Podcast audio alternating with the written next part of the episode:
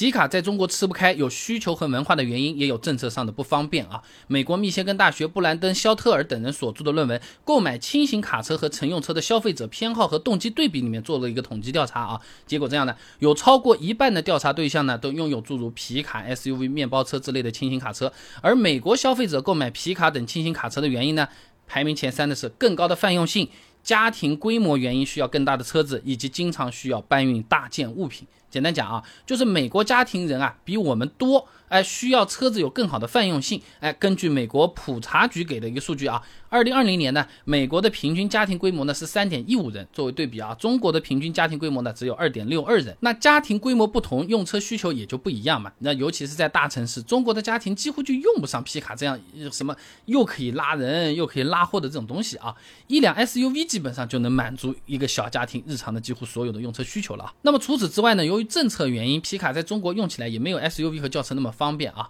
呃，我们国家并没有对皮卡做出明确的定义。那么在国家标准 GBT 三七三零点一二零零一汽车和挂车类型的术语和定义里面啊，和皮卡最接近的车型呢为多用途货车。那么关于多用途货车的说明里面啊，明确规定了其设计和结构上主要用于载运货物，属于商用车。那一直以来啊，皮卡在国内啊就是按照多用途货车来生产。管理的那作为货车，皮卡用起来就很多限制了。你比如说，国内绝大多数的地方，皮卡是被禁止入城的。高速上面的限速、车道限制也都是按照货车来规定的。有些地方甚至还强制要求这个车身你去喷个字啊，哎贴个反光条啊，还还要规定这个强制报废年限等等，不同于普通家用车的规定的啊。即使是最近几年，国家正在尝试放宽对皮卡的限制，也仅仅处于尝试和试点阶段，离全面推广。至少还有一段距，距离好比说啊，从概念车到量产车也有一段距离，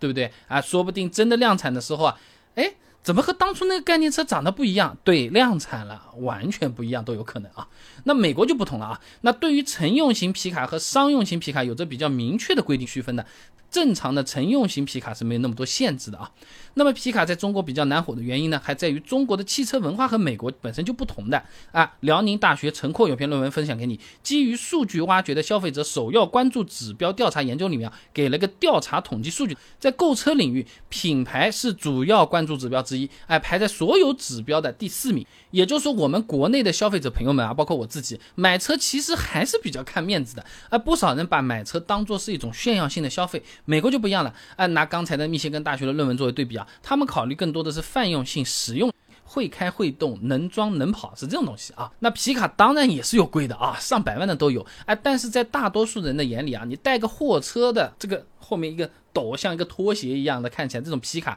一眼看过去就是个工具车的身份嘛。你通过皮卡向外界要去炫耀，是不是啊？显然是没有一辆高级轿车或者看起来很气派的这种贵的 SUV 来的更直接的嘛。就好像那大家都喜欢买高级的衣服、高级的鞋子、包包来炫耀，很少有人买一个高级的电钻。啊，高级的螺丝刀来来天天炫耀，哎，你看我这个美工刀买来的，这个一万四千块钱，特别厉害，你用来干嘛？那拆快递盒子喽，蛮少的，这样是蛮少的，对不对？那当然了，呃，虽然皮卡在我们国家总体来说不太火，但是在局部的地方，皮卡其实也不少的啊。那根据前瞻产业研究院给的那个数据来看啊，那那中国的皮卡渗透率呢，总体只有百分之一点六，比起美国的百分之十六点五呢，只有十分之一不到。哎，但是数据还显示啊。哎，全国农村人口数大于两千五百万的这个大省里面，有六个都是皮卡销售大省。哎，皮卡的主要客户群还是在农村成交以及企业用户，在这些地方皮卡还是比较常见的，只是大城市不太看得到而已啊。